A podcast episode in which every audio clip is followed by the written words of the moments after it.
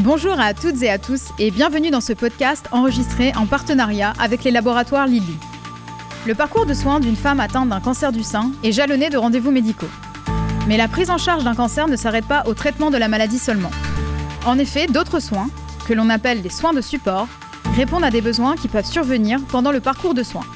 Comme par exemple la prise en compte de différentes difficultés, physiques, psychiques, voire même sociales. Lors de cette série de podcasts Symbiose, nous allons découvrir ensemble des soins de support que vous ne connaissiez probablement pas encore. Et pour l'épisode d'aujourd'hui, nous recevons le docteur Kenza Bouredji, oncologue médical au centre hospitalier d'Antibes et au centre Antoine Lacassagne. Docteur Bouredji, bonjour. Bonjour. Alors, docteur Bouredji, est-ce que vous pouvez nous dire comment vous en êtes arrivé à la méditation? Oui, alors il y a quelques années, euh, j'ai découvert la méditation de pleine conscience et ça a eu un impact profond dans ma vie, tant personnelle que professionnelle. Et les bienfaits que j'en ai ressentis m'ont poussé à passer en premier lieu un diplôme universitaire en médecine, méditation, neurosciences. Puis je me suis formée comme instructrice du programme euh, de méditation de pleine conscience pour la gestion du stress, euh, ou MBSR, qui est validé scientifiquement. Vous nous parlez de méditation de pleine conscience, est-ce que vous pouvez nous en dire un petit peu plus?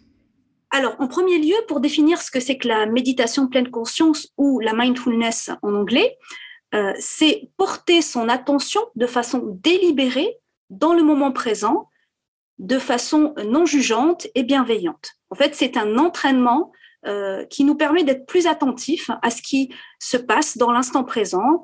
On développe une capacité à observer finement l'expérience qui se déroule euh, avec tout ce qu'elle comporte comme pensée, émotion euh, et sensations, sans réagir de façon automatique ou sous l'effet d'une émotion. Est-ce que ça fait longtemps que la méditation est arrivée dans le monde médical? Alors, en 1979, le docteur John Kabat-Zinn, biologiste moléculaire aux États-Unis, qui pratiquait lui-même la méditation et le yoga, a eu l'intuition d'adapter euh, ses pratiques et de les proposer sous forme d'un protocole précis dans un contexte médical ou scientifique où on sait que le stress affecte de nombreuses euh, pathologies chroniques ainsi que les soignants.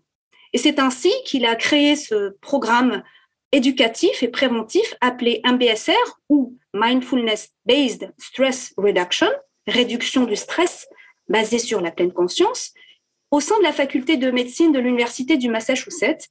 Et il a créé un centre, euh, le Center of Mindfulness in Medicine. Et plus tard, il y a eu le, Mindfulness Center de Brown University, et qui est actuellement un, grand centre de recherche et de formation des instructeurs. Et la rigueur scientifique, avec le cadre laïque euh, avec lequel cette pratique a été introduite, on garantit au programme un immense succès qui n'a pas manqué de révolutionner le monde médical. Et ce programme innovant, basé sur vraiment une approche très éducative, hein, avec un apprentissage expérientiel, a permis euh, de développer vraiment une aptitude à répondre au stress, à la douleur, euh, dans toutes les pathologies chroniques. Et, depuis, après le MBSR, il y a eu d'autres adaptations. La plus connue, c'est la MBCT ou Mindfulness Based Cognitive Therapy, qui est efficace dans la prévention et les rechutes dépressives. Et depuis, il y a eu euh, tout un tas de, euh, de programmes basés sur la pleine conscience qui aujourd'hui ont diffusé dans le monde entier. Il y a plus de 700 hôpitaux euh, dans le monde entier. En France, il y a plus de 30 hôpitaux qui déjà proposent ce type de programme aux soignants et aux patients. Et quels sont les effets bénéfiques prouvés? Le format structuré et relativement reproductible de ce programme a retenu l'attention de la communauté scientifique et de nombreuses études attestent de la réduction des symptômes de troubles comme le stress, les douleurs chroniques, l'anxiété, la dépression, l'insomnie, les troubles alimentaires, les addictions, ainsi qu'une réelle prévention du burn-out. Et depuis les années 2000, depuis les années 2000, euh, le nombre de recherches a vraiment explosé au niveau de la pleine conscience, euh, dépassant jusqu'à 600 euh, études annuelles. Et les neurosciences montrent qu'il y a une modification structurelle du cerveau suite à la pratique de la méditation, avec cette neuroplasticité, une activation de certaines zones mesurée grâce à l'imagerie fonctionnelle cérébrale fonctionnelle Euh, cela se caractérise par une baisse de l'activité de l'amygdale, par exemple, qui est impliquée dans la peur et l'anxiété, et une activation accrue de la zone de l'insula, du cortex préfrontal, qui sont impliqués dans le traitement de l'attention, des fonctions exécutives, du contrôle du comportement. Et certaines études ont même pu démontrer des effets positifs sur l'inflammation, avec diminution des cytokines circulantes, une réduction des marqueurs du stress, avec baisse du cortisol, de la noradrénaline, augmentation de la dopamine et de la sérotonine, augmentation des endorphines. Et aussi, la méditation participerait aussi à un ralentissement du vieillissement avec euh, une étude qui a été assez euh, impressionnante euh, parce qu'il a été démontré qu'après une pratique de trois mois, il y a eu une augmentation de l'activité de la télomérase, qui est une enzyme qui contribue au rallongement de la taille des, télomères. Hein, et ce sont ces segments d'ADN qui sont situés au niveau des extrémités des chromosomes et dont la longueur est corrélée au vieillissement cellulaire.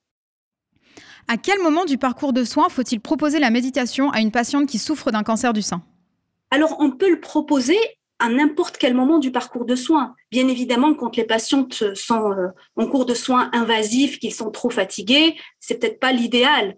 Peut-être que la période après cancer est un peu plus adaptée, mais ce que j'ai pu expérimenter lors de mes groupes, c'est que même les patients qui sont en cours de traitement spécifique, comme de la chimiothérapie ou de la radiothérapie, vraiment, il, en, sort un bénéfice très net d'accompagnement, de soutien, euh, de réduction du stress. donc, ça peut être proposé vraiment à, n'importe quelle période du parcours de soins du patient atteint de cancer. Et si on parle un petit peu plus concrètement, en quoi consistent exactement les programmes de méditation que vous proposez à ces patientes? Alors, c'est des programmes qui se font euh, en petits groupes. Hein. Euh, c'est des programmes qui sont hebdomadaires. Hein. C'est des ateliers de huit séances hebdomadaires, environ deux heures et demie euh, par atelier, avec une, journée en plus de pratique intensive hein, de huit heures et avec des, exercices à faire entre chaque séance, type d'enregistrement audio euh, de méditation guidée à écouter, de documents fournis pour soutenir la pratique personnelle entre les séances. Et durant les séances euh, hebdomadaires, il y a des pratiques guidées en position assise, allongée, des mouvements doux en pleine conscience, des marches méditatives, et puis surtout des moments d'échange en groupe où il y a un, partage, des discussions qui visent à augmenter la conscience euh, de tout ce qui se déroule, tous les schémas de pensée, tous les automatismes. Et il y a aussi euh, des temps de présentation de la physiologie du stress et des dernières avancées de la recherche scientifique sur la mindfulness. Quels sont les retours en général des patientes lors des séances ou même après le programme? Alors, j'ai eu de nombreux témoignages. Euh, ce qui ressort le plus, c'est que les patients ont, rapporté une amélioration de la qualité de leur sommeil, euh, une, meilleure régulation des émotions difficiles, de l'anxiété, euh, et surtout des peurs lorsqu'ils attendent des résultats d'examen, par exemple de PET scanner ou de scanner, qui peuvent engendrer beaucoup d'anticipation anxieuse. Et donc, une meilleure gestion du stress, une moindre réactivité, il, rapporte l'acquisition d'une certaine compétence à mieux accepter les événements désagréables grâce à une meilleure présence aux sensations du corps ou par exemple à la respiration, euh, ce qui permet de, se recentrer, de ne pas se laisser emporter par euh, les pensées négatives. Et euh, il rapporte généralement un, apaisement et plus de calme mental. Merci, docteur Bourreggi. Pour conclure, euh, pour les collègues qui vous écoutent, est-ce que vous pourriez donner peut-être un petit conseil ou un petit mot euh, pour qu'ils puissent mettre en place la méditation dans leur centre? Ce que je peux leur dire, c'est qu'au-delà des effets bénéfiques pour euh, les patients, en tant que soignants, la pratique méditative peut nous aider à être plus résilients, à, à moins tomber dans le piège de la détresse empathique. Nous avons tous cette qualité d'empathie en tant que soignants, mais elle peut avoir des pièges. On peut basculer dans une souffrance parce qu'on absorbe totalement euh, la souffrance des patients. La méditation pleine conscience nous permet d'avoir une posture de résilience. Nous pouvons alors cultiver une compassion dans la relation de soins, ce qui nous permet d'éviter de nous épuiser émotionnellement. Il a été clairement établi grâce aux travaux de la neuroscientifique Tania Singer une distinction sans ambiguïté entre l'empathie et la compassion. Les réseaux neuronaux qui sont activés sont vraiment différents. Et les expériences qu'elle a menées ont démontré que la détresse empathique conduit au burn-out, alors que la compassion, au contraire, va générer une aptitude à mieux prendre soin de l'autre avec bienveillance et sérénité. Et lorsqu'on prend soin de nous-mêmes, d'abord, on est plus ouvert à mieux prendre soin des autres. Merci encore pour ce point de vue qui pourra, je l'espère, inspirer d'autres praticiens à mettre en place des initiatives comme celle-ci dans leur centre. Merci à vous, chères auditrices et auditeurs, pour votre fidélité. Quant à moi, je vous donne rendez-vous le mois prochain pour un nouveau podcast Symbiose.